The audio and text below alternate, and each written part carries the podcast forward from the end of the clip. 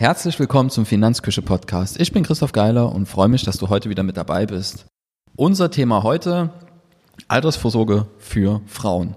Welche Besonderheiten gibt es da und ähm, wie können Frauen die Herausforderungen meistern? Weil die Herausforderung ist bei den meisten oder bei vielen größer als bei Männern.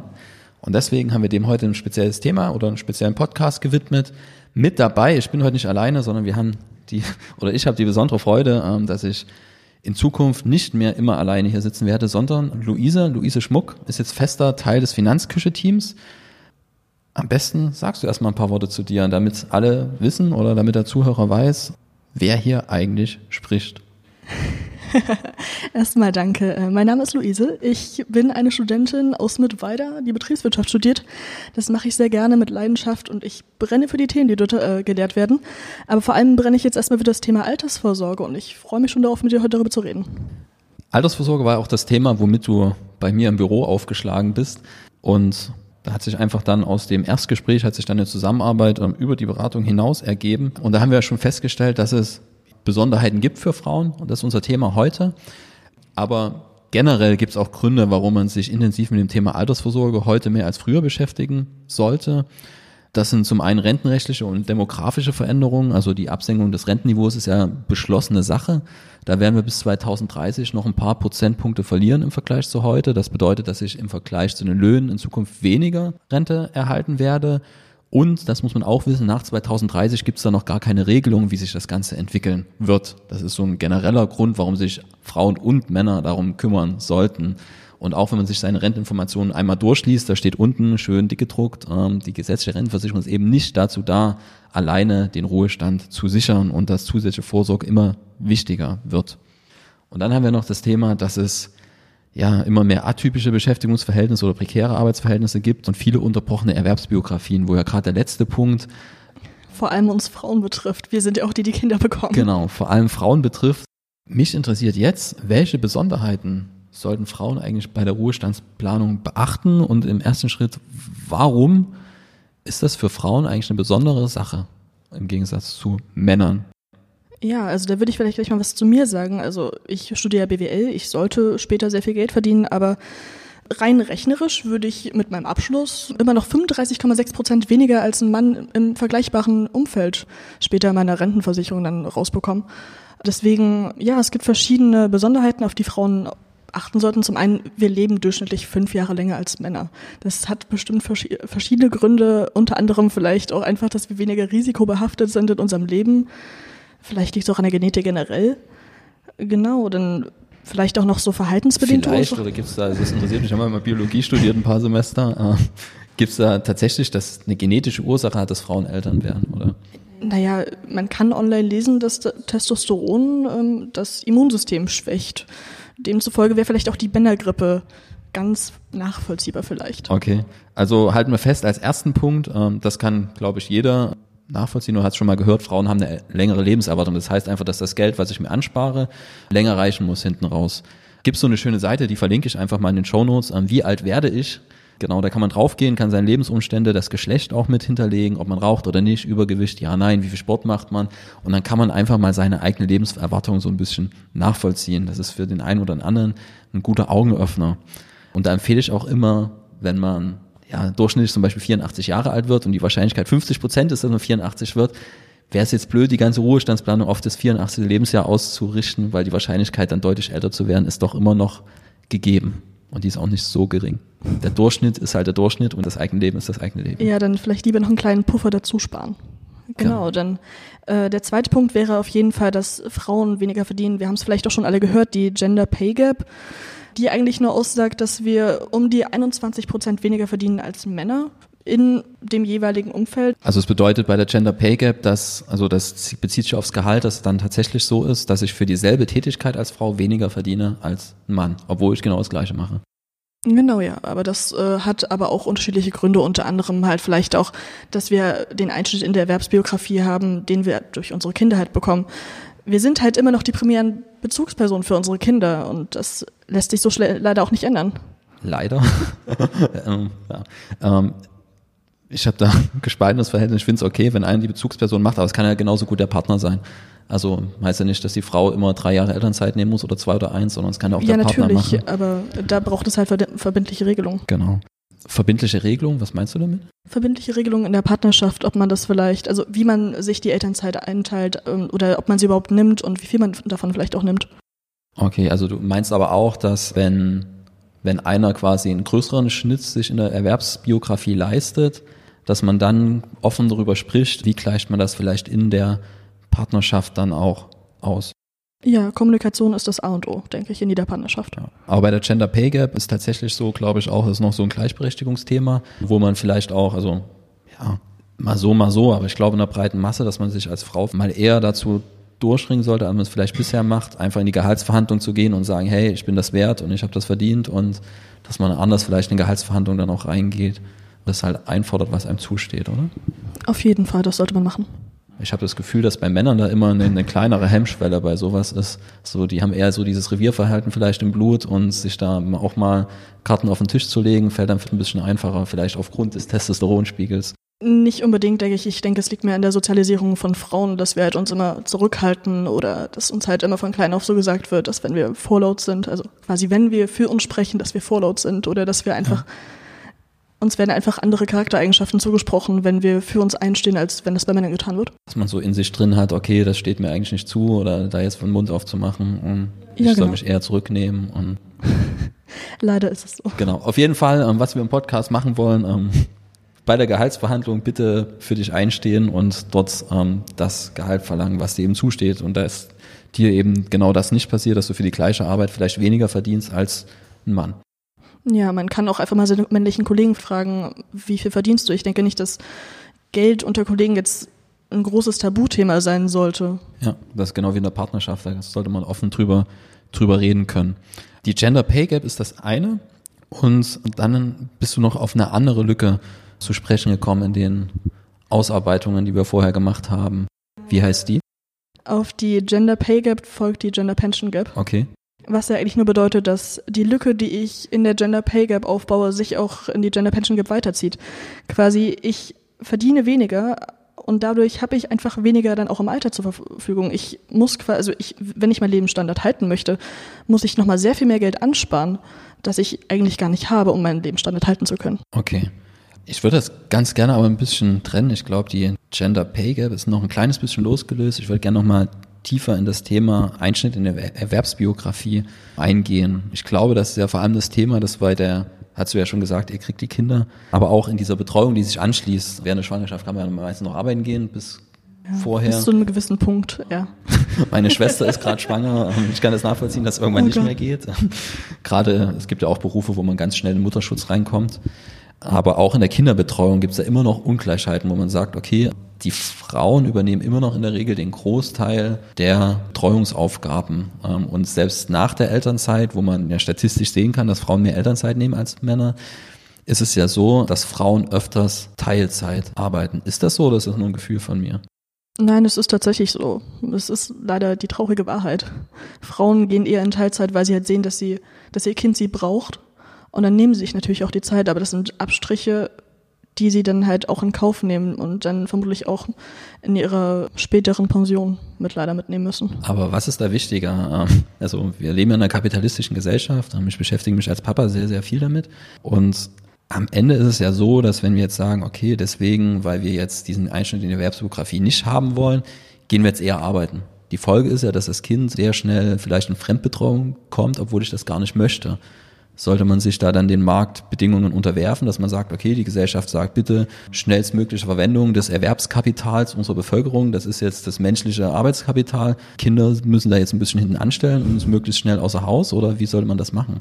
Ich denke, als Frau kann man das nur falsch machen, weil wenn ich mein Kind in Kinderbetreuung gebe und mich um meine Karriere kümmere, dann bin ich eine Rabenmutter. Aber wenn ich jetzt mich um mein Kind lieber kümmern möchte und einen Einschnitt in die Erwerbsbiografie in Kauf nehme, dann habe ich das auch falsch gemacht. Dann unterwerfe ich mich quasi dem System.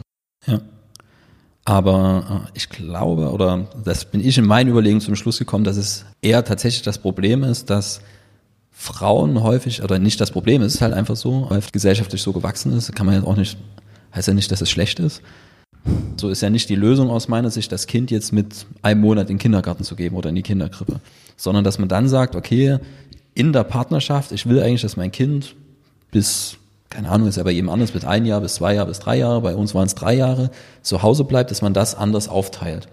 So, dass man dann sagt, okay, man macht das fairer an der Partnerschaft und dass das Problem eher ist, dass diese Betreuungszeiten unfair verteilt sind, jetzt aus wirtschaftlichen Gesichtspunkten. Ja, also wenn man das dann halt auch so kommuniziert, dass quasi jeder der Elternteile seinen Anspruch und auch seinen Anteil an der Kinderbetreuung hat, dann ist das auch völlig legitim, meiner Meinung nach. Aber man muss es halt auch in der Partnerschaft dann kommunizieren. Ja. Also das A und O, das glaube ich, da bist du gerade wieder drauf zu sprechen kommen, dass man in der Partnerschaft so offen drüber spricht.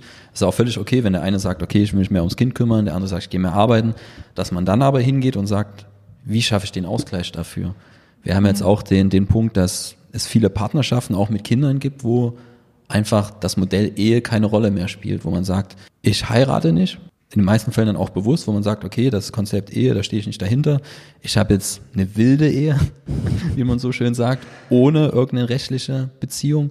Das Problem ist dann aber auch, wenn dann einer länger zu Hause bleibt, haben wir das Problem, dass wenn die Beziehung auseinandergeht und statistisch gesehen gehen nun mal viele Beziehungen irgendwann auseinander, gibt es dann keinen Versorgungsausgleich mehr. Das bedeutet, der Partner, der wirtschaftlich dort benachteiligt war in dem Moment, wobei ich mich immer benachteiligt, weil Kindererziehung ist auch eine sehr, sehr schöne Zeit, kann man da haben, wenn man Zeit mit seinem Kind verbringt. Aber jetzt vom rein wirtschaftlichen Aspekt ist es ja ein Problem, wenn man dann sagt, dieser Versorgungsausgleich gibt's nicht ja, mehr. Den gibt es dann leider so, nicht. Und auch das Vermögen wird nicht mehr aufgeteilt. Es werden die Rentenansprüche werden nicht mehr aufgeteilt, das Vermögen wird nicht mehr aufgeteilt. Es gibt keinen Anspruch auf Unterhalt unter den Partnern untereinander, für das Kind schon, aber unter den Partnern untereinander eher dann nicht.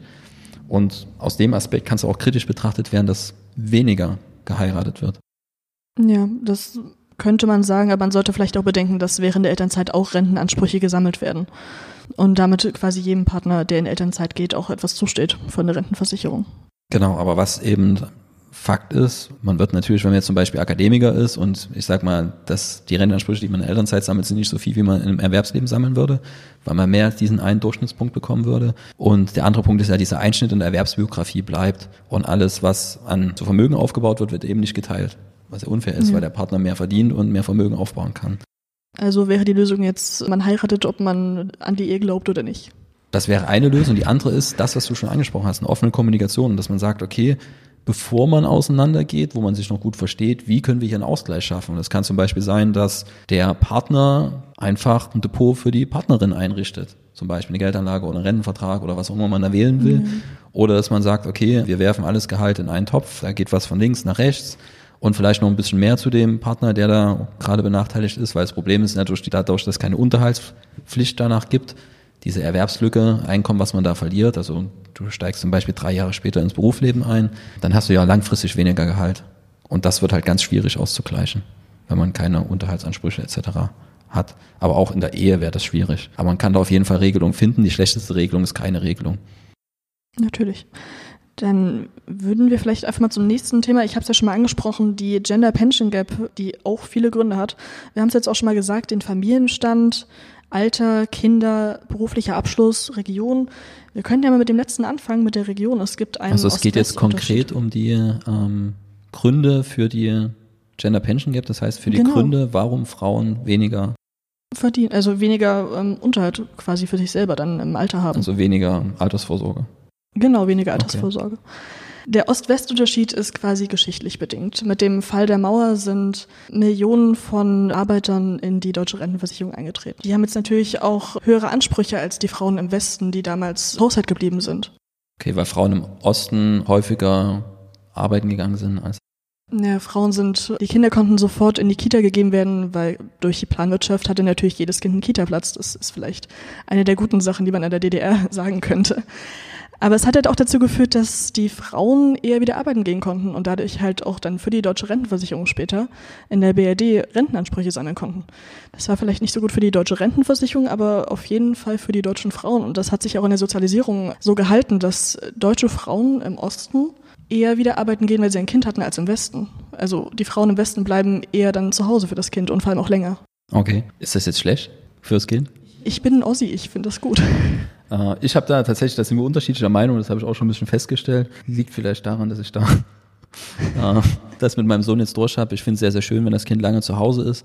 Ich glaube da eher, dass es, ich weiß jetzt nicht, ob es ein Problem ist. Also das Problem ist, dass dann kein Ausgleich geschaffen wird. Das ist das eine. Das Aber das, was ich vorhin schon gesagt habe, ist eben diese Aufteilung der Erziehungszeiten, die ist halt nicht fair unbedingt, weil die Frau bleibt halt länger zu Hause als der Mann. Und das ist, glaube ich, das eigentliche Problem und nicht, dass das Kind mal drei Jahre zu Hause bleiben darf. Das Kind freut sich drüber oftmals. Ähm, aber ist, wie gesagt, ist sehr, sehr individuell, wann das Kind da in den Kindergarten geht. Aber man sollte auf jeden Fall die Möglichkeit haben, aus meiner Sicht sagen zu können, ohne jetzt wieder in eine Schublade gesteckt zu werden. Ich habe mein Kind jetzt drei Jahre zu Hause und das ist jetzt schlecht, weil du dann in der Zeit nicht für die Wirtschaft verwendet werden konntest. Ich denke, dass Schubladendenken generell einfach ein Fehler ist, wenn es jetzt vor allem um Kinder geht. Ziel sollte dort aus meiner Sicht sein, dass man eben, obwohl man sagt, okay, man will sich drei Jahre ums Kind kümmern, egal ob Mann oder Frau, dass man da eben dann als Gesellschaft vielleicht auch stärker dahinter ist und sagt, okay, wie kann ich diesen Nachteil aufheben? Weil am Ende heißt es ja auch, wenn ich mich drei Jahre um mein Kind kümmere, wer zahlt in Rentenkasse ein? Das sind nicht die Kinder von Menschen, die keine Kinder haben. Und man bringt ja trotzdem der Gesellschaft Mehrwert in Form von einem Kind, das vielleicht glücklich groß wird, ähm, sei es jetzt im Kindergarten oder sonst irgendwo oder sei es zu Hause, wie man das da für sich handhaben will. Aber ich glaube einfach, dass da mehr getan werden muss, man da einen Ausgleich schafft. In der Beziehung, aber auch gesellschaftlich, dass man sagt, okay, Betreuungszeiten sind sehr, sehr wertvolle Zeiten. Zum einen für die Familie an sich, aber auch für die gesamte Gesellschaft. Das ist jetzt keine verlorene Zeit. Ähm, vielleicht für die Unternehmen schon, aber wenn man es bis zum Ende denkt, nicht, weil das sind die Arbeitskräfte von morgen. Das kann man sich auch wirtschaftlich rechtfertigen. Also sollte deiner Meinung nach ein sozialer und politischer Wandel stattfinden? Genau, man muss einfach irgendwann dahin kommen, dass man sagt, okay, das merke ich ja selber zu Hause, wenn mal ein blöder Spruch fällt oder so. Ne? Und wie sieht's bei dir aus? So nach zwei Jahren Kinderbetreuung, was machst du so? Ich kümmere mich um mein Kind. Kommt halt schon mal ein Kommentar, was vielleicht dann bei dem, der zu Hause bleibt, so als Geringschätzung ankommt. Da nehme ich mich jetzt nicht aus. Ich habe auch schon mal einen blöden Kommentar stichelnd gegen meine Frau gebracht. Das ist was, was mir hinterher sehr, sehr leid tut, weil ich es innerlich ganz, ganz anders sehe. Aber da muss vielleicht eine, erstmal eine andere Wertschätzung her für Betreuungszeiten. Aber nicht nur Wertschätzung, sondern dass man das auch monetär anders darstellt. Weil diese Rentenpunkte, die man sammelt, die laufen auch nicht ewig weiter. Und dass man auch sagt, okay, es ist jetzt kein tödlicher Karriereknick, wenn man mal zwei Jahre zu Hause bleibt. Gut, dann würde ich vielleicht gleich mal zum nächsten Thema heiraten oder nicht heiraten. Denn es ist ja nun mal so, dass Frauen, die ledig sind, zum Beispiel nur eine Lücke von 9% aufweisen, während verheiratete oder verwitwete Frauen sogar bei über 60 Prozent in ihrer Lücke liegen. Bei geschiedenen Frauen sind es aber knapp 19 Prozent. Sollte man jetzt heiraten oder sollte man es vielleicht einfach so lassen, sich gar keinen Partner suchen und einfach glücklich als Single durch die Welt gehen. Also wenn ich es richtig verstanden habe, was du gerade gesagt hast, ist, dass Frauen, die nicht verheiratet, also ledig sind, ohne Partner, die haben eine Lücke ja. von 9 Prozent. Genau. Also die haben die kleinste Lücke. Ja. Die größte Lücke hat wer? Das sind die Frauen, die verwitwet sind oder verheiratet. Okay, die haben die größte Lücke.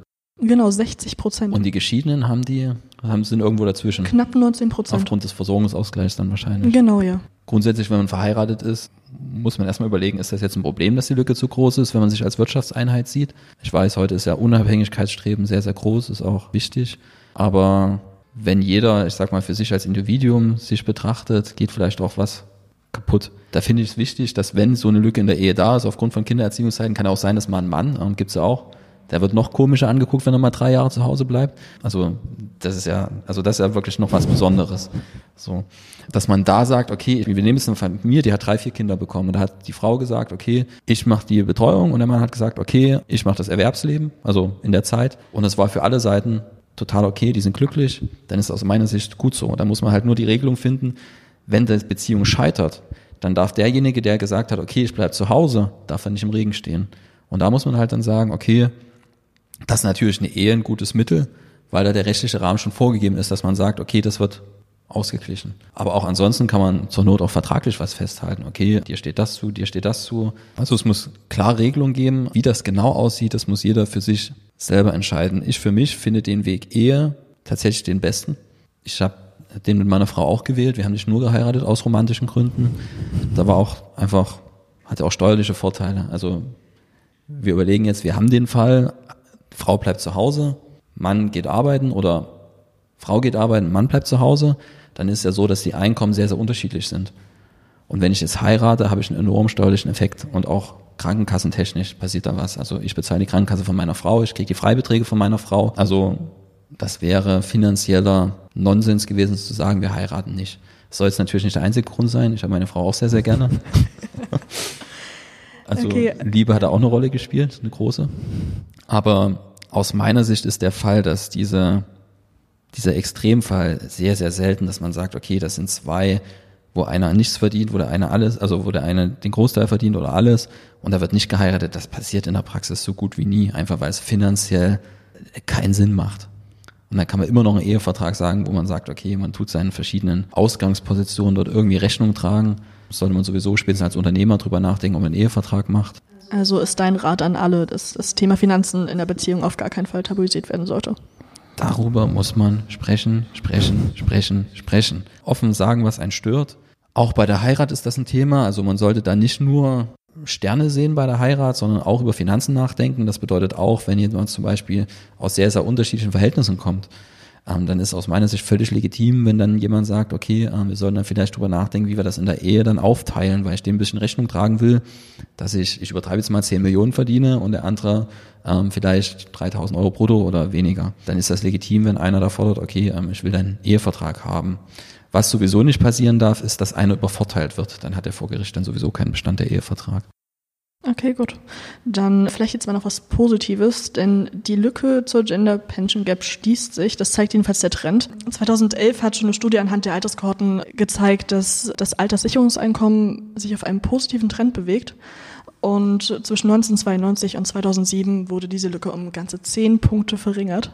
10 Prozentpunkte und ja, ich glaube, das kann man feiern, nämlich vor allem durch den gesellschaftlichen Wandel, der sich leider immer noch ein bisschen träge tut, meiner Meinung nach. Also haben wir tatsächlich den Fall, das geben die Daten auch her, dass diese Lücke immer kleiner wird.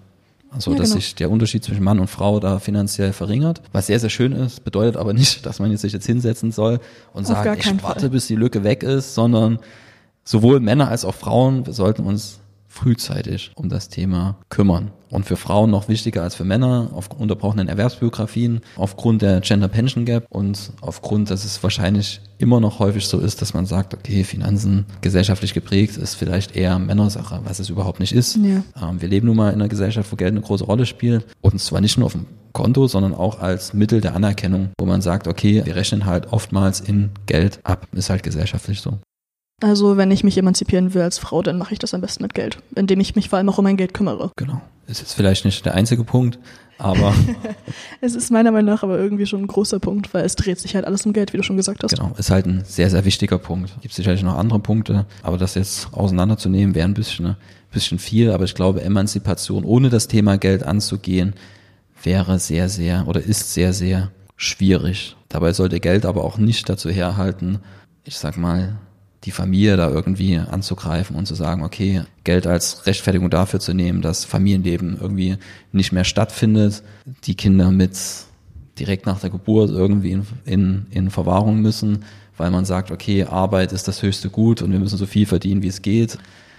Man ja. sollte da, glaube ich, zu einem Punkt kommen, wo man sagt, okay, es ist einfach dieses Schubladendenken einfach weg, wo man alles anerkennt, wofür sich der eine halt entscheidet und da gesellschaftlich einfach den Rahmen vorgibt, dass man sagt, okay, wer jetzt eben nicht den Fokus drauf legen will, also den Karriere nicht komplett wegzulassen, sondern auch sagt, ich will mir Zeit für die Familie nehmen, dass das genauso möglich ist.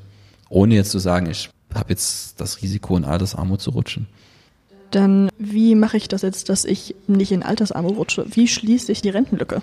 Genau, wir haben uns ja jetzt lange drüber unterhalten, was es da nicht alles für Gründe gibt, dass man ja, was, was, was es für Gründe einfach gibt, dass diese Ungerechtigkeit, und das ist es, dass viele Frauen, also Frauen haben einfach das deutlich größere Risiko, in Altersarmut zu rutschen. Das liegt an der Gender Pension Gap zum Teil, liegt aber auch daran, dass Frauen sich oftmals zu wenig um die Finanzen gekümmert haben. Da hat der Mann vielleicht, der hat das Geld verdient, da liegt es auch nahe, dass der Mann sich ums Geld kümmert. Und dann geht die Beziehung irgendwann auseinander, es gibt keine Regelung. Man hat ja auch das Risiko, wenn man sagt, okay, man verlässt sich wirtschaftlich komplett auf Mann und es geht beim Mann schief, dann steht man auch im Regen. Und das geht halt nur, also der erste Schritt, wieder, wieder, wieder über Geld reden in der Beziehung, wirklich sagen, okay, wer bindet sich an wen, welche Regelung trifft man da? Und wenn das totgeschwiegen wird, das ist der erste Schritt in die finanzielle Katastrophe. Und dann gibt's auch natürlich ganz praktische Dinge. Also was sollte ich jetzt als Frau machen? Das unterscheidet sich gar nicht so sehr vom Mann. Ich glaube, die größte Unterscheidung ist im ersten Schritt, dass diese Herausforderung einfach für die Frau in der Regel größer ist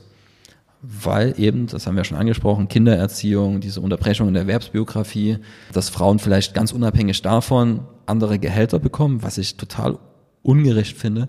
Und dann geht's aber am Ende, wie bei jedem anderen auch, das beginnt mit der Zielplanung.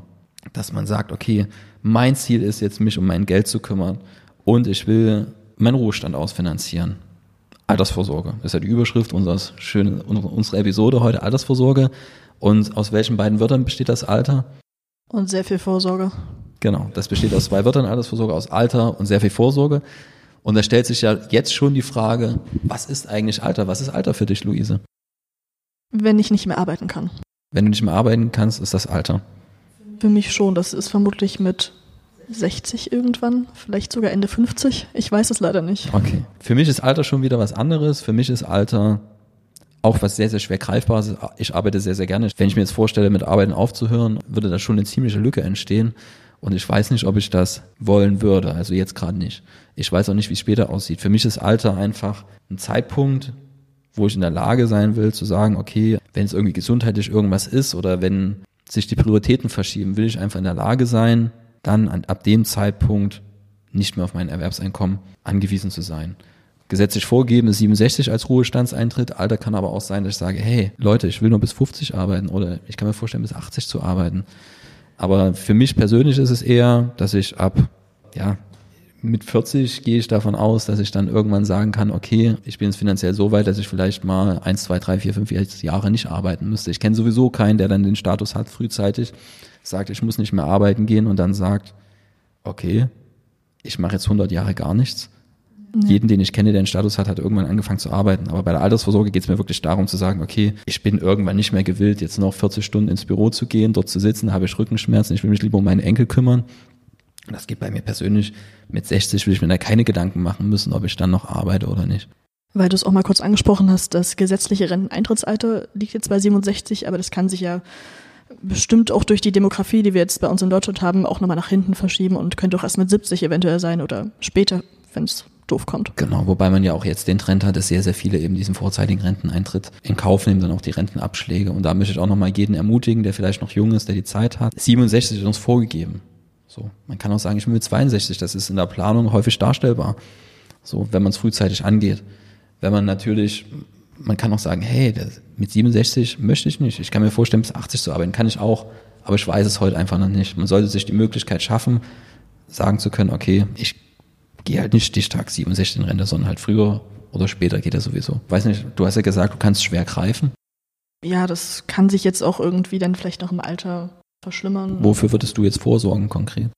Naja, ich würde auf jeden Fall eine BU, denke ich, abschließen. Oh nee, ich meine fürs Alter. Ach so, fürs Alter versorgen. Würdest du jetzt Stichtag 67 deine Planung anlegen, dass ich dann durch sein muss, oder?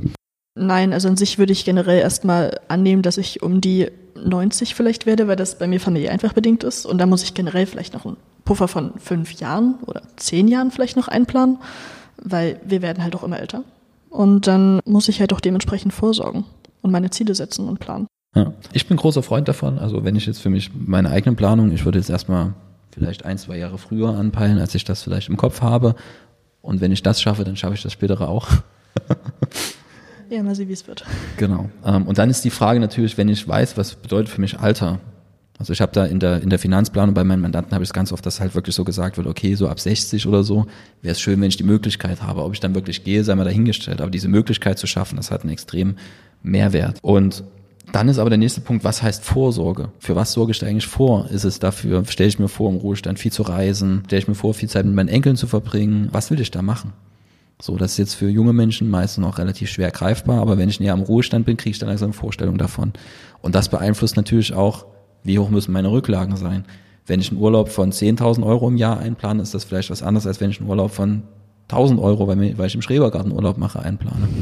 Und da muss ich halt meine Planung drauf ausrichten das ist wichtig, dass man sich in der Zielplanung da konkrete Gedanken macht, wie man so eine Zielplanung aufstellt, äh, wie man das klar formuliert. Dazu haben wir ja gerade einen Podcast gemacht, den wird man auch nochmal verlinken. Was ist der zweite Schritt nach der Zielplanung? Ähm, das wäre das Aufbauen von Basisliquidität. Genau. Dass wir quasi uns eine Notgroschen aufbauen, oder? Genau. Also wenn, wenn ich meine Ziele stehen habe, es geht jetzt um finanzielle Ziele, zu sagen, okay, wie komme ich dahin? Dann ist der nächste Schritt, dass man sagt, okay, ich will jetzt Rücklagen aufbauen, dass man erstmal diese Sicherheit kriegt, wenn irgendwas passiert, ich kann mal ein paar Monate überbrücken. Da gibt's jetzt aus meiner Sicht keine Faustformel, wie hoch das sein sollte. Da wird ja mhm. häufig mit drei Monatsgehältern oder sowas rumgeworfen. Das ist aber extrem individuell. Ich als Selbstständiger könnte jetzt mit drei Monatsgehältern nicht so viel anfangen. Ich will da schon ein bisschen mehr liegen haben. Dass ich auch mal sage, okay, wenn ich mal ausfalle, dann komme ich eine Weile hin, weil ich keine Lohnersatzzahlung kriege etc. pp. Ich schieße auch keine Versicherung für ab, sondern ich habe da meinen Notfallpuffer. Also das ist individuell, wenn du verbeamtet bist und keine Kinder hast, dann brauchst du da nur wenig liegen zu haben, aber wenn du eher selbstständig bist und für eine Familie zuständig bist, dann sollte da vielleicht ein bisschen mehr liegen. Aber das ist auf jeden Fall was, wo ich sage, okay, ich denke, ist meine Meinung, dass man den eher großzügig ansetzen sollte als zu niedrig, weil das einfach in unruhigen Zeiten ungemeine Sicherheit gibt.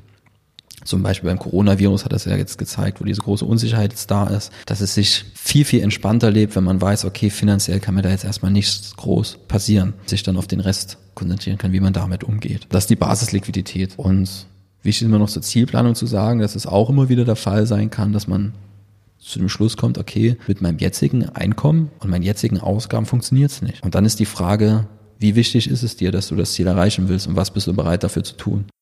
An, ja, an welchen Schrauben willst du denn vielleicht auch drehen?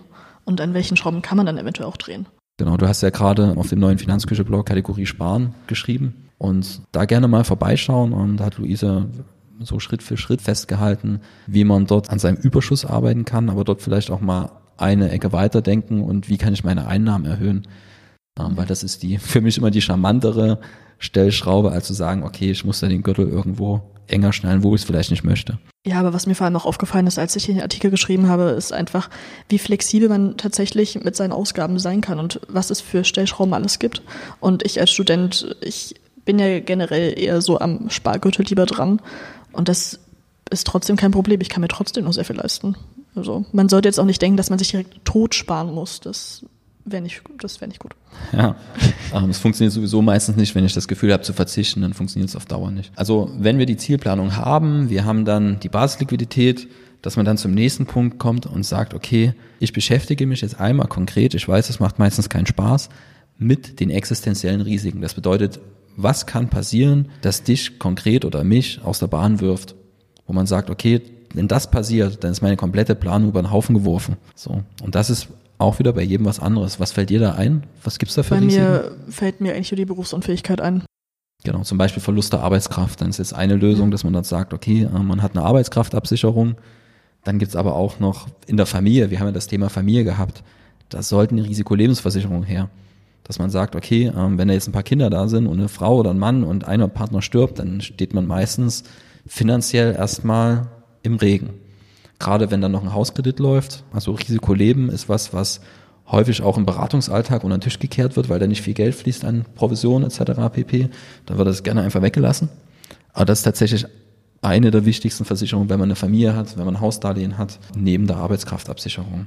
Und wenn man jetzt zum Beispiel selbstständig ist, dann hat es ein existenzielles Risiko, dass mit dem Unternehmen irgendwas ist. Oder wenn ich ausfalle, dass das Unternehmen nicht weiterlaufen kann. Und da soll ich mir auch Gedanken machen, wie läuft das Unternehmen weiter, wenn ich mal eine Weile nicht da bin. Das wären jetzt so, also das unternehmerische Risiko ist eine, ähm, Arbeitskraft, also im Todesfall wären so zwei typische Versicherungsthemen. Und dann haben wir auch das Thema Ehe angesprochen. Also eine Trennung ist immer ein Risikopunkt. Also nicht immer, aber oft ist das ein, ein Risikopunkt, dass man sagt, okay, wir haben jetzt zum Beispiel ein Haus gekauft, was mache ich denn, wenn ich mich da trenne? Schneide ich das in der Mitte durch? Da sollte ich mir drüber Gedanken machen, wenn ich schon das Haus kaufe, wie ich das Ganze abwickle. Wenn es dann soweit ist, will der eine im Haus bleiben, wie zahlt er den anderen aus? Darüber soll man sich Gedanken machen. Weil wenn ich ein Haus kaufe und das in zwei Jahren wieder verkaufe, weil in zwei Jahren irgendwas passiert ist, dann habe ich Kaufnebenkosten beim Kauf und dann nochmal Wertvernichtung beim Verkauf. Und ich sollte nicht davon ausgehen, dass die Immobilie innerhalb von zwei Jahren um 20 Prozent gestiegen ist, um diese Kosten da irgendwie auszugleichen sondern das kann auch finanziell eine richtige Belastung sein, wo man dann mal schnell finanziell, wo es einfach nicht funktioniert und man sollte nicht in einer Beziehung, wo man unglücklich ist, zusammenbleiben müssen, um das Haus abzubezahlen. Also das ist auch immer ein Risiko, was mache ich bei einer Trennung, da denke ich auch an Ehevertrag oder ganz wichtig noch Vorsorgevollmacht, was passiert, wenn ich mal nicht mehr selbst entscheiden kann. Das ist sowohl in der Beziehung wichtig, als auch wenn ich alleine bin, dass ich irgendeine Vertrauensperson dort habe, auf die ich vielleicht die Vorsorgevollmacht ausstelle. Also so Vorsorgevollmacht, Ehevertrag, Risikolebensversicherung, Arbeitskraftabsicherung, die so die Risiken Trennung, Todesfall etc. pp. abdecken. Genau, dann würde ja quasi die Altersvorsorge folgen. Genau, ein was will ich noch ergänzen, was wir vergessen haben. Wir sprechen ja von existenziellen Risiken. Wir sind jetzt in Deutschland ein Volk von, also ja. Fast 84 Millionen? Genau, aber uns wird nachgesagt, dass wir sehr sicherheitsliebend sind. Und das Problem ist, sicherheitsliebende Menschen lassen sich viele Versicherungen verkaufen. Und ich bin großer Freund davon, dass man wirklich nur existenzielle Risiken absichert. Also wir hatten ja das Thema Zahn zum Beispiel untereinander ja. schon. Oder ob man jetzt unbedingt sein Handy versichern muss oder sein Laptop. Genau, wo man halt überlegen muss, ist es da nicht sinnvoller in dem Moment, dass ich selber ein Rücklagenkonto dafür bilde für solche Fälle? Weil Versicherungen, die sind Profis darin, Risiken zu kalkulieren. Die bilden das Versichertenkollektiv und dann wollen die noch Gewinn haben, wollen ihre Mitarbeiter bezahlen, Mieten etc. Das bedeutet, eine Versicherung ist im Mittel ein Verlustgeschäft, daher noch Kosten weggehen sei es Kosten, die der Versicherer hat, oder sei es Gewinn, die, die, den der Versicherer erwirtschaften will. So, das geht dem versicherten Kollektiv verloren, deswegen ist eine Versicherung im Mittel ein Verlustgeschäft. Und wenn ich das weiß, dann sollte ich natürlich nur Versicherungen für die Sachen abschließen, die existenziell sind. Alle Risiken, die ich selber tragen kann, dafür sollte ich auch selber, ich sag mal, Rücklagen bilden. Und vielleicht muss es ja auch nicht immer das neueste Gerät sein, das man sich kaufen muss. Genau, es ist einfach so, wenn ein Gerät, also zum Beispiel ein Handy, so teuer ist, dass ich es versichern muss, dann war das Handy vielleicht tatsächlich zu teuer, so blöd das klingt. So, dann die Altersvorsorge. Es gibt ja ein System, das hat drei Schichten. Kannst du mir ein bisschen mehr dazu erzählen? Genau, die Altersvorsorge ist ja quasi die Überschrift des kompletten Podcasts. Das ist jetzt eigentlich der wichtigste Punkt, dem wir auch ein bisschen Zeit widmen sollten. Podcast, also wir nehmen jetzt schon seit 40 Minuten auf, sehe ich gerade, aber gerade die Altersvorsorge, das können wir noch schneiden, zensieren. genau, Schritt vier, also wir haben jetzt Schritt eins Zielplanung, Schritt zwei äh, Schritt zwei Rücklagen aufbauen, Schritt drei existenzielle Risiken und jetzt Schritt vier Altersvorsorge. Das ist ja eigentlich das, worum es geht. Es ist aber sinnvoll, erst diese Schritte vorher zu machen. Weil was ist das Erste, was ich auflöse, wenn ich keine Rücklagen mehr da habe? Das ist mein Altersvorsorgevertrag.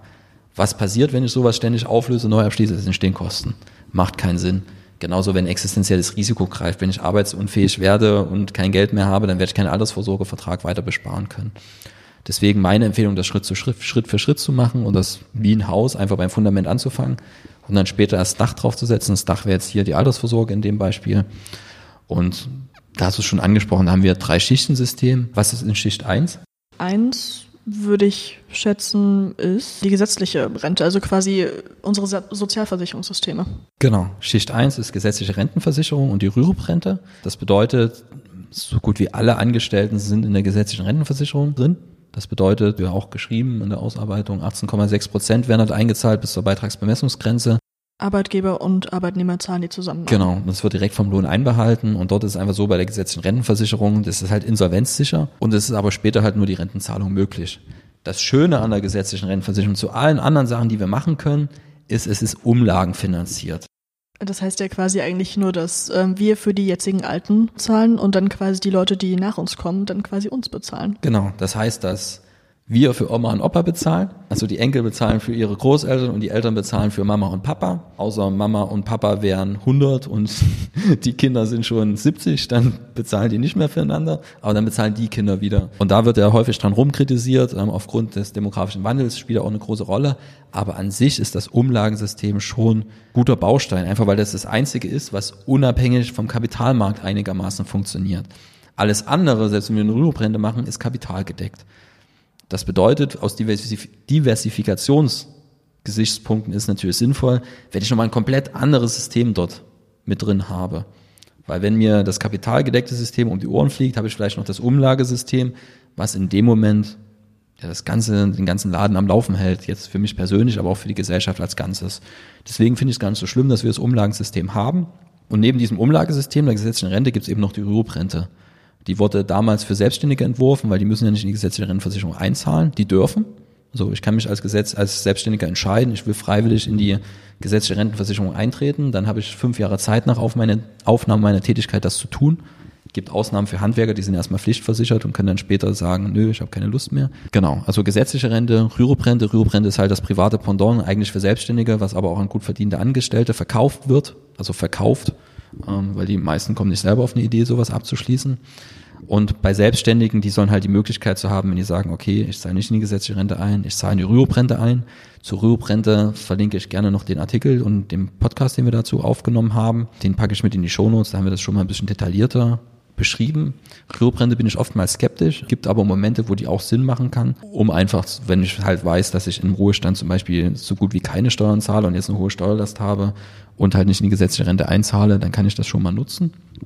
Sollte ich aber genau aufpassen, was ich da mache, aufgrund von Abschlusskosten und ich habe immer das Problem, ich koppel mein Wohl und Wehe da an eine Versicherungsgesellschaft über Jahrzehnte hinweg. Da muss ich auch der Versicherungsgesellschaft vertrauen, dass das langfristig funktioniert. Und dann haben wir nebengesetzliche Rente, Rüruprente haben wir noch so diese, diese Exoten. Weniger exotisch ist der Be sind die Beamten noch, die dann halt Beamtenpensionen bekommen vom Dienstherrn. Das wäre auch noch erste Schicht. Und dann hat man noch Ärzte zum Beispiel oder Anwälte, die ihre eigenen Versorgungswerke haben.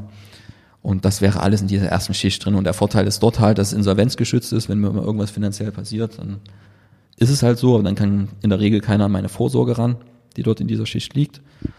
Und ja, hinten raus kriege ich halt eine Rente. Das muss mir halt bewusst sein, wenn ich jetzt zum Beispiel eine Rüruprente abschließe, dass ich mir das Kapital nie wieder entnehmen kann. Ich bin halt darauf angewiesen, was mir der Versicherer dort hinten raus verrentet. Aber das ist so ein komplexes Thema auch wieder, dass ich da an der Stelle verweise mal einfach auf den Beitrag, den wir da schon, zu schon gemacht ja. haben, sonst haben wir noch mal 30 Minuten zur Rüberbrente. Ich würde aber trotzdem noch mal kurz äh, zusammenfassen, was die großen Unterschiede zur gesetzlichen Rentenversicherung sind, und zwar, dass man für die Rüruprente ähm, einen Versicherer benötigt, um diese umzusetzen, und dass es sich quasi um ein kapitalgedecktes System handelt im Gegensatz zur gesetzlichen Rentenversicherung und dass die Teilnahme vor allem freiwillig ist, außer für Handwerker. Genau weil ich selbstständig bin, noch ein Hinweis, wenn man sich nicht so ganz sicher ist, ob die Tätigkeit, die man macht, eine selbstständige Tätigkeit ist oder ob man da auf eine Scheinselbstständigkeit hinausläuft. Das kann ja zum Beispiel passieren, wenn man nur einen Auftraggeber hat und der einen irgendwie Weisungen gibt, ich soll um die und die Uhrzeit irgendwo sein, dann deutet das schon auf eine, auf eine Scheinselbstständigkeit hin. Genau, wo man dann einfach versicherungspflichtig ist und wenn man sich da unsicher ist, gibt es eine Clearingstelle bei der Deutschen Rentenversicherung Bund und da sollte man dann tatsächlich auch mal nachfragen, weil ansonsten kommt dann irgendwann eine Nachforderung, wenn die feststellen, okay. Und das kann teuer werden. Und das kann, kann einen in Ruin führen. Das ist Deswegen, ein Sozialversicherungsbetrug. Auf ja, Seiten des Arbeitgebers. Es ist halt ungewollter. Also ja. oftmals ist es auch ungewollter Sozialversicherungsbetrug, wenn man so möchte, weil sich beide Seiten dort gar nicht so unbedingt sicher sind, was das ist. Aber es gibt natürlich auch, wo es mit Vorsatz geschieht. Auf, also auf Seite des Arbeitgebers wird da, glaube ich, aber auch mehr profitiert vom Sozialversicherungsbetrug. Meistens schon, ja. Okay, dann äh, zur zweiten Schicht. Riester und betriebliche Altersvorsorge. Möchtest du mir dazu vielleicht ein paar Sachen erzählen? Es scheint ja, dass diese Schicht ein bisschen flexibler ist als die erste. Genau. Die zweite Schicht ist dann schon die deutlich flexiblere Schicht im Gegensatz zur ersten, weil in der ersten haben wir schon festgestellt, das Geld, was da drin ist, ist dort halt drin. Das so. kriegt man nicht mehr raus. Und das kriegt man nicht raus das hat Vor- und Nachteile. Also viele neigen auch dazu, das Geld wieder rauszunehmen, wenn irgendwo Geld da ist und mal Geld gebraucht wird. Ähm, das ist dort nicht der Fall und das soll es auch nicht, weil es für die Altersvorsorge ist. So. Also kann Vor- und Nachteil sein. Wann ist es ein Nachteil, wenn ich mit 60, also ich habe mich für eine Rüruprente entschieden, habe dort 300.000 Euro eingezahlt und stelle mit 60 fest, ich habe Krebs, soll vorkommen. Und weiß, ich werde keine 100 mehr. Und dann würde ich mir eigentlich noch ein paar schöne Jahre machen, aber das Geld ist eine Rüruprente, das ist vielleicht nicht so lustig. Also kann je nach Lebenssituation kann sich das als gute oder schlechte Entscheidung rausstellen, dass ich so, diesen, so einen Weg gewählt habe. Genau. Und in der zweiten Schicht sind wir jetzt aber, und dort ist es tatsächlich so, dass ich im Ernstfall auch sagen kann, ich löse das Ganze auf bei Riester und betrieblicher Altersvorsorge, zumindest in der Regel. Das ist dann halt nur in Kauf nehmen, dass ich die ganzen Förderungen, die ich erhalten habe, zurückzahlen muss. Das kann schon wehtun, weil das häufig ähm, dann doch schon größere Beträge sind. Dort ist es ja so, dass eine nachgelagerte Besteuerung eingeführt wurde, wo man heute quasi mit, also steuerlich begünstigt einzahlen kann. Aber dann quasi am Ende noch Steuern darauf zahlt, oder? Genau, und dann im Ruhestand zahlt man dann dafür Steuern. Also man kann jetzt quasi wie aus dem Brutto einzahlen und also bei der Riester ist es zum Beispiel so, da kann man bis 2100 Euro gefördert einzahlen und dann, wenn wir jetzt mal von den Zulagen absehen, kann man diese 2100 Euro dann eine Steuererklärung geltend machen und das würde dann halt vom versteuerten Einkommen abgezogen und dadurch sinkt einfach die Steuerlast. Weil man eben zum Beispiel statt 4.000, statt 40.000 Euro am Ende des Jahres nur noch 38.000 versteuern muss. So, dann wird natürlich die Steuerzahlungslast geringer. Dafür muss man dann halt im Ruhestand auf die Rentenzahlung, die da kommt, Steuern bezahlen. Riester und betriebliche Altersvorsorge haben beide das Problem, dass dort meistens Beitragsgarantie gestellt werden müssen. Also bei Riester immer, bei betrieblichen Altersvorsorgen gibt es schon Ausnahmen. Aber in der Regel müssen irgendwelche Garantien gestellt werden. Und da hatten wir auch schon Beiträge dazu aufgenommen, wo einfach diese negativen Auswirkungen auf die Ablaufleistung von Garantien auch dargestellt werden. Das kann man auch nochmal in Shownotes verlinken. Heute kann man dazu, glaube ich, einfach festhalten, dass Beitragsgarantien einfach einen Haufen Geld kosten, weil die Versicherer, die müssen ja sicherstellen, dass diese eingezahlten Beiträge am Ende auch noch da sind. Und deswegen nehmen die einfach aus der Geldanlage deutlich Risiko raus. Und ja, dann kann man nicht erwarten, dass der Vertrag noch viel Ertrag, dass der Vertrag noch viel Ertrag abwirft. Genau, deswegen müssen die Förderungen schon beträchtlich hoch sein, auch bei der betrieblichen Altersvorsorge. Das wird immer dann interessant, wenn man ja, sich sicher ist, dass man nicht aller Jahre den Arbeitgeber wechselt, weil ansonsten wechselt man ständig den Arbeitgeber und hat das Problem, was manchmal beim alten Vertrag, jetzt kann man den Vertragswert vielleicht noch übertragen, Aber wie sieht die Versorgungsordnung des neuen Arbeitgebers aus? Das weiß ich ja heute noch gar nicht. Ist das attraktiv für mich? Ist es nicht? Welchen Anbieter hat der? Welche Kosten sind in dem Vertrag? Das müsste ich ja heute schon wissen, wenn ich weiß, ich muss morgen mein Geld dorthin übertragen, um die Entscheidung zu treffen. Also immer, wenn man sehr, sehr langen Planungshorizont bei dem Arbeitgeber hat und der eine ordentliche Förderung hat, auch vom Arbeitgeber aus, dann sollte man einen genaueren Blick auf die betriebliche Altersvorsorge werfen. Ansonsten Riester, ja. Ich glaube, dazu wurde jetzt schon alles gesagt. Genau, okay bremst mich gerne ein bisschen, weil die Episode hey, wird immer länger. Wir sind jetzt schon hier bei über 40 Minuten. Aber ja, ich glaube, wir sollten mal zur dritten Schicht kommen. Private Lebens- und Rentenversicherung. Ähm, du hast geschrieben, dass die dritte Schicht die flexibelste ist. Genau, die dritte Schicht ist die flexibelste, mit Abstand. Dort kann ich einfach Verträge auflösen. Also da sprechen wir von ganz normalen Rentenversicherungen ohne jetzt irgendeine steuerliche Förderung groß. Ähm, die sind dann höchstens in der Auszahlung gibt es dann so Sachen wie, dass ich wenn bestimmte Bedingungen erfüllt sind, muss ich nur die Hälfte der Erträge versteuern, dafür dann auch mit meinem persönlichen Steuersatz. Also es sind so kleinere Anreize, womit dann geworben und womit die Produkte verkauft werden. Aber irgendwann sollte ich mir auch mal die Frage stellen, ob ich nach diesen ganzen, ich habe jetzt gesetzliche Rente, ich habe vielleicht noch eine Riester eine betriebliche Altersvorsorge und dann habe ich noch ein Eigenheim. Vielleicht wäre es jetzt spätestens mal an der Zeit, drüber nachzudenken, okay, oder das ist meine Empfehlung, dass man dann halt wirklich mal drüber nachdenkt, vielleicht sollte ich jetzt liquide Vermögenswerte aufbauen, wo mal kein Versicherungsmandel drumherum ist, also eine Depotlösung zum Beispiel, wo man Aktien kauft, wo man Anleihen kauft, wo man was auch immer kauft, aber wo man halt tagtäglich drüber verfügen kann und wo man tatsächlich zugucken kann, wie das halt mehr wird und dass man auch so selber das Gefühl hat, okay, ich arbeite nicht nur für irgendwelche Versicherungen, sondern ich merke, okay, meine Überschüsse, damit baue ich tatsächlich Vermögen auf. Und das gibt eine unglaubliche Sicherheit. Also das nehme ich zumindest wahr. So, wenn das nur Versicherungsansprüche sind, nehme ich das ganz anders wahr. Und der Vorteil ist auch, wenn ich keinen Versicherungsmandel drumherum packe, sondern halt eine Depotlösung habe, das Kontrahentenrisiko fällt weg, weil ich binde mich ja am Ende an ein Unternehmen, eine Versicherungsgesellschaft, kann auch mal ein Verein sein oder eine Aktiengesellschaft oder was weiß ich, was sie gerade für eine Unternehmensform haben. Aber Fakt kann sein, dass auch mal so eine private Unternehmung kann mal in finanzielle Schieflage geraten. Da gibt es Versicherungseinrichtungen dahinter etc. pp. Das ist aber alles unsicherer, als wenn ich dieses Risiko nicht hätte. So, und diese Sicherungseinrichtungen wie Protektor, die dann hinter der Lebensversicherung stehen, die kosten natürlich auch Geld, weil die Versicherer da Beiträge einzahlen. Das bezahle ich am Ende mit meinen Vertragskosten auch mit. So, also dieses Kontrahentenrisiko sollte ich mir bewusst machen. Wenn ich einen Fonds einzahle, dann habe ich das Sondervermögen. Wenn der Fondsgesellschaft pleite geht, dann ist mein Geld trotzdem noch da. Wenn ich jetzt diesen Fonds in Versicherungsmantel reinpacke und der Versicherer geht in Schieflage, ist das nicht schon ein bisschen komplizierter. Können wir auch noch den Beitrag Fondsvermögen als Sondervermögen verlinken. Also wir haben schon zu fast allen Themen haben wir irgendwann mal einen Beitrag verfasst und das ist ja auch Ziel des heutigen Beitrags und des Artikels dazu. Den Artikel verlinken wir auch, den gerne nochmal in Ruhe durchlesen, dass man wie so einen Leitfaden hat, wo man sagt, okay, warum ist Altersvorsorge für Frauen eigentlich was Besonderes? Und was gibt es da für Möglichkeiten, um da was zu machen? Ich denke, der erste Schritt sollte sein, gerade als junger Mensch, nicht unbedingt die erste Altersvorsorge abzuschließen, sondern dass man sagt, okay, ich verdiene jetzt endlich Geld nach meiner langen Ausbildung und ich baue jetzt erstmal mir Sicherheit auf in Form von Notgroschen, und dann vielleicht eine liquide Anlage aufbauen in Form von Depot. Und wenn ich dann der Meinung bin, eine geförderte Altersvorsorge macht Sinn, dass ich dann hingehe und ein gefördertes Produkt abschließe. Aber ansonsten um diese dritte Schicht, ich persönlich mache da einen Bogen drum herum aber wenn ein Kunde das haben will, unbedingt aus dem und dem Grund, dann kann man das auch drüber nachdenken. Ich sehe da jetzt aber nicht so viele Gründe, die dafür sprechen. Ich weiß, auch Vererbung wird da manchmal mit angeführt. Aber am Ende, ja, fühle ich mich persönlich mit dem Depot am wohlsten, einfach weil dieses Kontrahentenrisiko nicht da ist und ich muss nicht jeden Cent, den ich habe, ins Versicherungssystem packen. Das ist auch am Ende wieder ein Klumpenrisiko. Gut, dann was möchtest du, dass die Hörer hier aus dem Podcast mitnehmen? Ganz unbedingt. Gegenfrage, was möchtest du, dass man aus unserer Episode heute mitnimmt? Weil das Thema hast du ja sogar angestoßen. Ja, das stimmt. Ich würde mir wünschen, dass wir einfach mal anerkennen, ja, Frauen leben länger, Frauen verdienen weniger Geld, aber wir, wir, brauchen dann am Ende trotzdem mehr Geld, um unseren Lebensabend genießen zu können. Wenn das anerkannt wird, dann kann man sich ein Ziel setzen und dementsprechend auch darauf hinarbeiten, dass man dann quasi noch einen entspannten Lebensabend hat. Und das würde ich mir wünschen, dass es einfach anerkannt wird und dann auch darauf hingearbeitet wird. Ich glaube, Gleichberechtigung ist was, wo wir noch lange nicht angekommen sind. Und da ist noch ein Weg vor uns und ich glaube, der Weg ist schon eine ganze Ecke beschritten, aber wir sollten nicht glauben, dass wir jetzt aufhören können. Und das ist, glaube ich, das eine, so diese, diese gesellschaftliche Dimension des gesamten Themas, wo man sagt, okay, es muss okay sein, wenn ich zu Hause bleibe und mich um mein Kind kümmern möchte, sowohl als Mann als auch als Frau. Es muss aber auch okay sein, wenn ich sage, ich will diesen Karriereknick nicht haben. Da muss es auch Lösungen geben. Vielleicht geht es auch nicht immer ums Wollen, sondern auch ums Müssen. Es ist ja jetzt nicht so, dass jeder entscheiden kann, wie lange bleibe ich zu Hause, wie lange will ich mir meinen Karriereknick leisten. Oder ähm, idealerweise kommt es dann ja gar nicht zum Karriereknick, weil Kinderbetreuung so selbstverständlich ist, dass es halt selbstverständlich ist.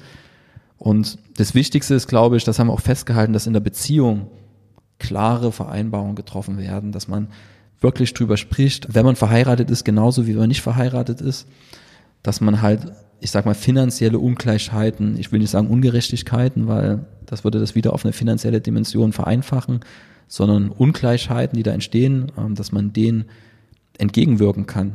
So. Und dass am Ende jeder in der Beziehung sicher ist, dass er allein, dass er nicht im Regen steht. Ähm, wenn das geschafft ist, dann ist schon ein Riesenschritt getan. Und dann ist die Altersvorsorge für Frauen, das ist glaube ich auch ein Fazit, wir haben es ja wieder allgemein abgehandelt, glaube ich, ziemlich ähnlich von dem, was Männer machen. Ja, jeder muss fürs Alter vorsorgen am Ende. Genau. Für Frauen ist die Aufgabe halt nur ein Stück größer. Und da kann ich nur jedem sagen, je früher man anfängt, desto besser. Das heißt aber auch nicht, dass wenn ich spät anfange, es sein lassen sollte sondern dann muss ich das Ganze noch konsequenter angehen. Und ja, vielleicht auch Mut, nicht immer nur auf Versicherungslösungen zu schielen, sondern auch mal eine Geldanlage ohne Versicherungsmantel in Betracht ziehen. Dass man quasi das Geld selber in die Hand nimmt. Genau. Und auch selber damit arbeitet und handelt und vielleicht auch mal so sich selber in der Geldlandschaft umschaut, welches Produkt oder welche Aktie vielleicht für einen selber in Betracht kommt. Genau, das ist auch bei mir eine Beratung tatsächlich ein Thema, dass selbst wenn ich mir einen Berater suche, sollte ich eine Idee davon haben, warum ich was tue. Ansonsten muss ich blind vertrauen. Und das ist nie gut. Sei es eine Beziehung, sei es, wenn ich einen Berater habe. Man muss immer eine Vorstellung haben. Erstens, warum mache ich das? Das ist immer wieder bei der Zielplanung. Und wie unterstützt mich das Finanzprodukt dabei, dass ich meine Ziele umsetzen kann? Und dann, wie funktioniert das eigentlich? Was mache ich denn da? Wenn ich das nicht verstehe, und es funktioniert nicht so wie geplant. Spätestens dann fange ich an, das Ganze nochmal zu hinterfragen und dann treffe ich vielleicht eine falsche Entscheidung, falls ich sie nicht schon getroffen habe. Vielleicht sollte man auch gleich dazu sagen, dass man generell keine Produkte unterschreiben sollte, die man nicht versteht, wo man quasi nicht dahinter blickt, was für Kosten da auch sind und was genau hinter dem Produkt steht. Genau, das immer wieder bei dem einfachen Punkt, äh, unterschreibe nichts, was du nicht verstehst. Und schon gar nicht nach einem Beratungsgespräch oder nachdem du dir einen Artikel durchgelesen hast, sondern bitte versuchen, es zu verstehen. Ich weiß nicht, das Lieblingsthema von allen ähm, ist jetzt bei hier eine besondere Situation, weil niemand würde den Podcast hören, wenn er nicht zumindest schon mal ein gewisses Interesse hätte. Ja, oder wenn er nicht selber schon den Fehler gemacht hätte. Genau. Also man müsste eigentlich, das ist ja das Blöde, äh, man müsste den so einen Podcast hören, wenn man keine Lust darauf hat. Da würde der meiste Mehrwert entstehen. Genau. Also vielleicht einfach den Podcast mal teilen. Ja, teilen, teilen, teilen. An alle eure Freunde und Familien und Verwandte. Genau. Ähm, ist gut, dass ich dich dabei habe. So, so offensiv würde ich das nie, nie nach draußen tragen. Ich, ich bin da eher bin introvertiert. Student. Ich lebe vom Sozialleben. Ich bin da eher introvertiert. Das ist vielleicht ein Grund, warum ich mich damals im Strukturvertrieb nicht wohlgefühlt habe, aber nur einer von ganz vielen Punkten. Genau. Am Ende bleibt mir nur zu hoffen oder uns zu hoffen, dass ihr euch möglichst viele aus dem Podcast mitnehmt. Wir werden in den Shownotes viele weiterführende Artikel etc. verlinken, die weiterhelfen. Lege euch auch den Textbeitrag dazu ans Herz, weil im Podcast, ja, da gibt's mal ein paar Sachen, die vielleicht vergessen werden, die vielleicht auch dazukommen. Das eine ergänzt das andere. Genau, einfach mal in die Shownotes gucken. Wenn euch der Podcast gefällt, einfach bewerten. Und wie gesagt, wenn er euch nicht gefällt, dann auch bewerten. Dann Wir danke, von der Kritik. Ihr, danke, dass ihr eine Stunde durchgehalten habt, obwohl er euch nicht gefällt. Genau. Und dann einfach bis zum nächsten Mal. Wie gesagt, Luise wird uns öfters begleiten in den nächsten Episoden, hoffentlich langfristig. Natürlich. Und mir hat es viel Spaß gemacht. Das erste Mal jetzt zu zweit ohne ein Interview, weil normalerweise, wenn ich zu zweit bin, ist ja ein Interview, sondern das hier einfach mal zu zweit zu machen. Neues Erlebnis. Ich hoffe, das war eine, eine vergleichsweise runde Sache fürs erste Mal. Bis zum nächsten Mal. Bis zum nächsten Mal. Tschüss.